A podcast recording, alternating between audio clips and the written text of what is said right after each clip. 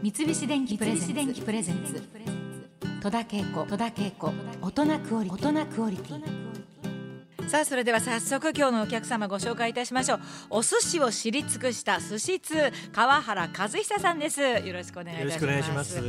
もうねずっと言ってるんですけどお寿司が食べ物の中で一番大好きです私は。美味しいですよね。美味しいですようんね、もう大好きです本当に。夏場はまあ特にあの食が進むっていうかもともと私酸っぱいものが好きなのでまあ、寿司飯さえあればっていうところもあるんですけど まあネタがもちろんね、はい。美味しいのがあれば、まああの一年中季節ごとに旬のネタを味わえるのがお寿司の魅力なんですけれども、まあ、特にこの時期ね本当にお寿司屋さんが恋しくなるわけでこの時期に川原さんが必ず注文されるお寿司のネタとかありますか？ありますよ。まず穴子ですね。アナゴ穴子ね。はね梅雨穴子っていう言葉もこれ僕はお寿司屋さんに教わったんですけれども、はい。梅雨が旬なんですって、そうなんうんですか？でその後うん。に産卵が控えてるので、その前にたっぷりこう栄養が梅雨時期に雨が降って、うん。で山からいろんなあの流れ込んだ、うん。あの水にミネラルとかうん。いろんなものが含まれているんで、うん。すごくねこう穴子さんが超えるらしいんですよ。美味しくなるんですね。だからその旬あの梅雨穴子っていう季節があるので、うん。今の時期は寿司ネタに限らず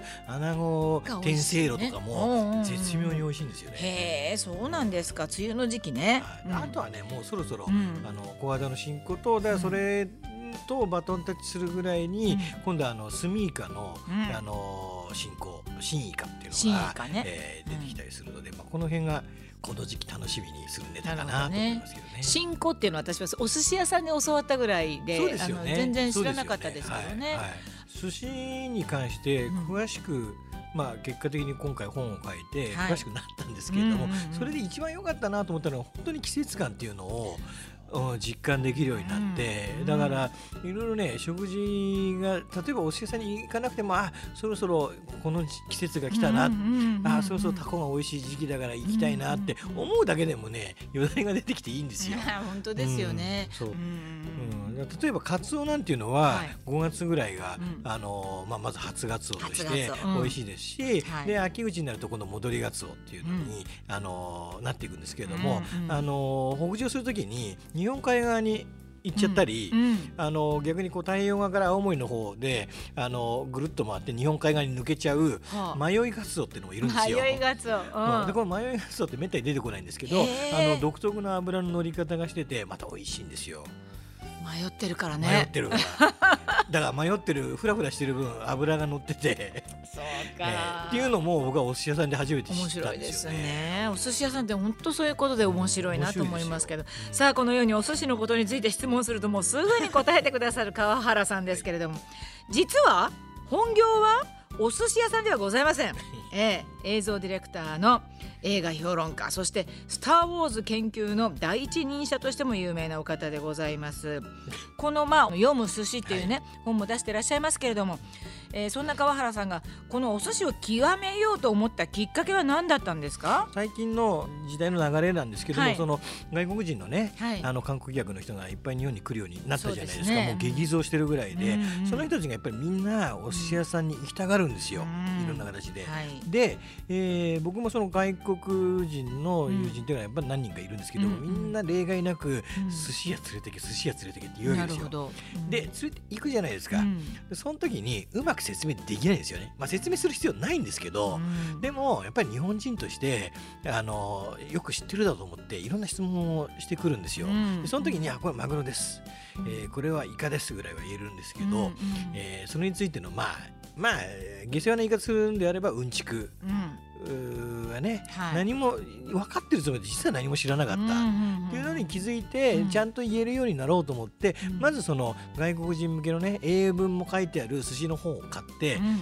読んでみたら、うん。いろいろ面白かったわけですよ。ほあのいやまあさっき言ったその季節が感じられるとか、うんうんえーあこのの旬ってこの時期なんだっていうのが知らなかったのが面白くて、じゃあもっと詳しく調べよう、うんそれから寿司職人の方が書いた本っていうのもあって、うんちょっと読んでみようと思って、う んいろいろ読んでいったら、うん。1か月後ぐらいに気が付いたら家に50冊ぐらい溜まってたんですよ本が。うん、お寿司の本が。えそうするとねもうた止まらなくなって、うん。どんどん読み漁るわけですよ。まあ、うん。本職が今ディレクターでうん。いろいろ情報番組もやってますので、はい。調べるじゃないですか。えでそれを調べるのがまあ得意だし、うん。好きなのでで気が付いたらこれそのまんま忘れるのもったいないな。そうでね。本にまとめた方が僕は役立ったから人も役立つんじゃないかと思って、僕なりにまとめた。っていうのが今回の本なんですよね。そうなんですね、読む寿司ということでね、まあ、たくさんの寿司屋さんを食べ歩いたと思うんですけれども大体大体でいいんですけどどれぐらいですか？えっと100件ぐらいですかね。結構高くつくあのリサーチじゃないですか？お寿司屋さん。ねえ。あの川原さんはもともとお寿司はお好きだったんですか？子供の頃とか。あの寿司に対しては、僕らの子供の時代っていうのは飢餓感が煽られるぐらいめったに食べられないもので、はい。と本当に特別な特別なお本。誕生日会だの。誰かお客さんが来るだろうそうなんですよ、はでそれこそ親族中が集まった時お祝いの席だ、はい。なんだっていう時ぐらいでしかうん。食べられなかったし、やっぱり寿司イコール特別なものっていうのはうん。刷り込まれてるところがあるんですよね。ごちそう的なね。ごちそうですね。だからもうかっぱ巻きでも大喜びっていうぐらいのものでしたけどね。うん。一番最初に頼むの何ですか？シャリ付きのものをまず食べられます？最初から握ってもらうのが好きなんですあ私もそうです。そう。寿司を食べに行ってるんで。そうですね。何ですか一番最初？その店のね、うん。おい何が一番多いだ僕そう寿司通なんていう風にね慣れたら面白いとは思うんですけれども、でも全然寿司の一番の通は寿司職人ですよ。だからその人がこれ一番いいと思った順番でやってお任せでやるのがやっぱ僕が一番いいかなと思うんで、うん。それをいやここからあのまずこれ握ってくれたまえよみたいなこと言えるのはもっと年食ってからでいいかなとは思うんですよね。ただ、えー、とこの間そのしあの好きなものから頼むって僕が言ったんじゃないですけど、あある人に連れられて行った時に、いきなり大トロからあ頼まれて、これが美味しい、まあ、大トロよりもっと上のあの、砂ずりとかうん。霜降りっていうところほをう出されて、うん。してあるんでじゃあうんここから食べようっつって、うん。美味しいんだぞこれはっつって言ってごちそうになったんですよ。うん。う。ん本当に美味しくて。へえでその後何注文するんだろうと思ったら「美味しいね。もう一回行こう」って言われて、えー。もう一回出てきて。まあでもいいんですよねそれで。だからねうん。ただだからその本にも書きましたけれども大トロとかね寿司屋さんにとって儲けが出ないネタってあるんですよね。高すぎて。ああなるほど。例えば銀座の高級寿司店とかで一貫で2 3 0 0 0円取られたりするんですよ大トロって。でもそういうのって、うん。じゃあ原価に直すといくらぐらいかっていうと7 8 0 0 0円ぐらいしてるんですよ。うんでも7 8 0 0 0円もお客さんから取れないから取2 3 0 0 0円で抑えていってその分他のものを食べてもらって帳尻を合わせてるお店がもうほとんどですよ。そう。だからおとろ次もおとろうん。おとろってやってるとお店が破産しちゃうんで。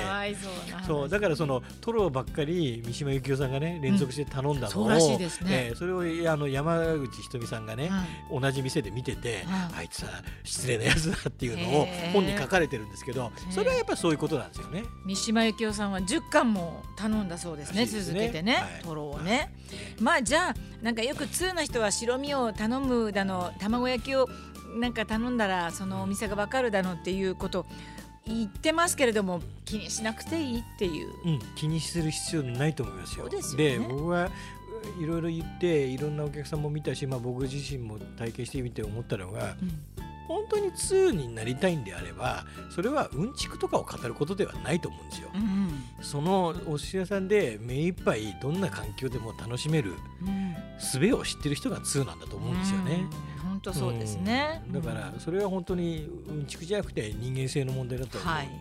だからそこであの店はどうだこの店はどうだっていうのはむしろ野暮じゃないですか。うん。確かに。あとあれですか？あの江戸前寿司のお店のポテンシャルを確かめるのに煮ハマグリがいいというふうにあこれはね僕があの、えー勝手に思ってたりするところではあるんですけどあのとにかく江戸前寿司には欠かせないはい。ネタっていうのが、うん。まあ、いくつかあるんですけど、ええ小肌にはい。マグロはいアナゴはい。で煮ハマグリ、煮ハマこのえ四つだ、ーあるんですけども、うん。小肌マグロうん。アナゴを置いてない店はうん。ないんですよね。うん。でもうん。煮ハマグリをうん。扱ってないところは結構多いんですよ。うん、確かにそうですね。逆に煮ハマグリがあるところはそれこそいわゆる江戸前寿司っていううん。伝統を守ろうとしているうん店でもあるし、うん。で煮山栗は美味しくこう仕込むのもやっぱり技がいるんですよね。難しいんですね。うん、煮山栗を置いてる店はそれなりにやっぱり考えたり哲学を持ってやってるお店がうん。多いので、あああのここは、えーいいお店だなって言って、うん。あんま当たり外れはあんまりないですけどね。うん。へえ、うん。そうなんですね。僕なりのそれは一つの目安にはしてますけれど。も、なるほどね。はい、あとはこうおまかせコースっていうお店もなんかあるみたいなんですけど、はい、どうですか？今主流になりつつあるし、そのお任せにすると、大体仕込むものが決まるじゃないですか、はい。そうすると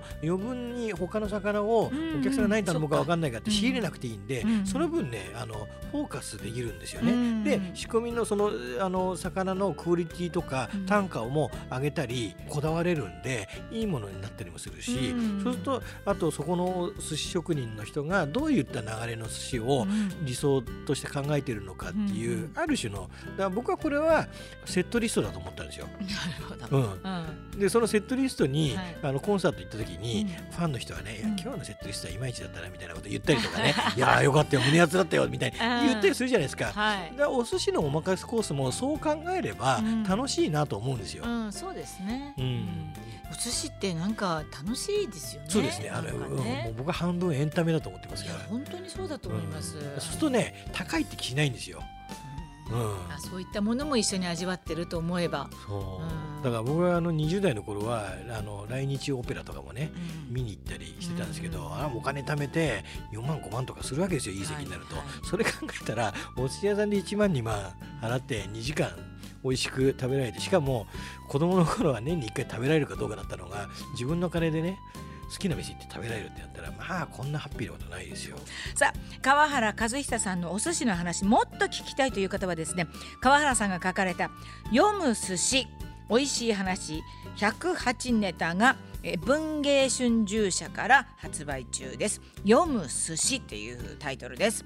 文芸春秋社から発売中ですのでぜひご一読いただきたいと思います、まああの例えばマグロのトロっていう名称っていうのは実はあの魚市場の人やお寿司屋さんが考えたのではなくてこれお寿司屋さんのお客さんだったっていう。そうですね。あのお店の人でみんなで考え悩んで考えたっていう話で、まあこれあのありますけど吉野寿司本店っていうところの、吉野寿司。えー今もあるお寿司屋さんなので、はい。えええそこのお店に行って、うん。そういう話を聞きに行くっていうのもいいんじゃないかなと思いますけどね。あとね今ちょっとあの曲中に聞いたんですけれども歌舞伎役者さんが愛した双葉寿司さん。これ銀座にあるそうです。いいですね。これ楕円ふ楕円形のこういつもあのまっすぐじゃないですか。お寿司屋さんのカウンターってね、はい。はいはいでもそれがこう丸くなってる。そうですね。お寿司屋らしくないですね。いろいろ逸話のあるお店、うん歴史もあるんですけれども、うんうん雰囲気がね、うん。あのタイムスリップしたような感じがあたってねい。いいんですよ。お写真見せていただいたんですけどね。二つの葉っぱの双葉寿司さんですけれどもいいですねこれはぜひやっぱり行ってみてあの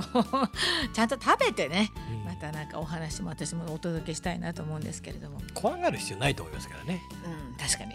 怖がらずにね行ってみようというふうに思いますけれども。今日は楽しいお話たくさんありがとうございました。はありがとうございます。戸田恵子大人クオリティ今日のゲストは川原和久さんでした。ありがとうございました。ありがとうございました。三菱電機プレゼンツ。戸田恵子戸田恵子大人クオリティ。大人クオリティ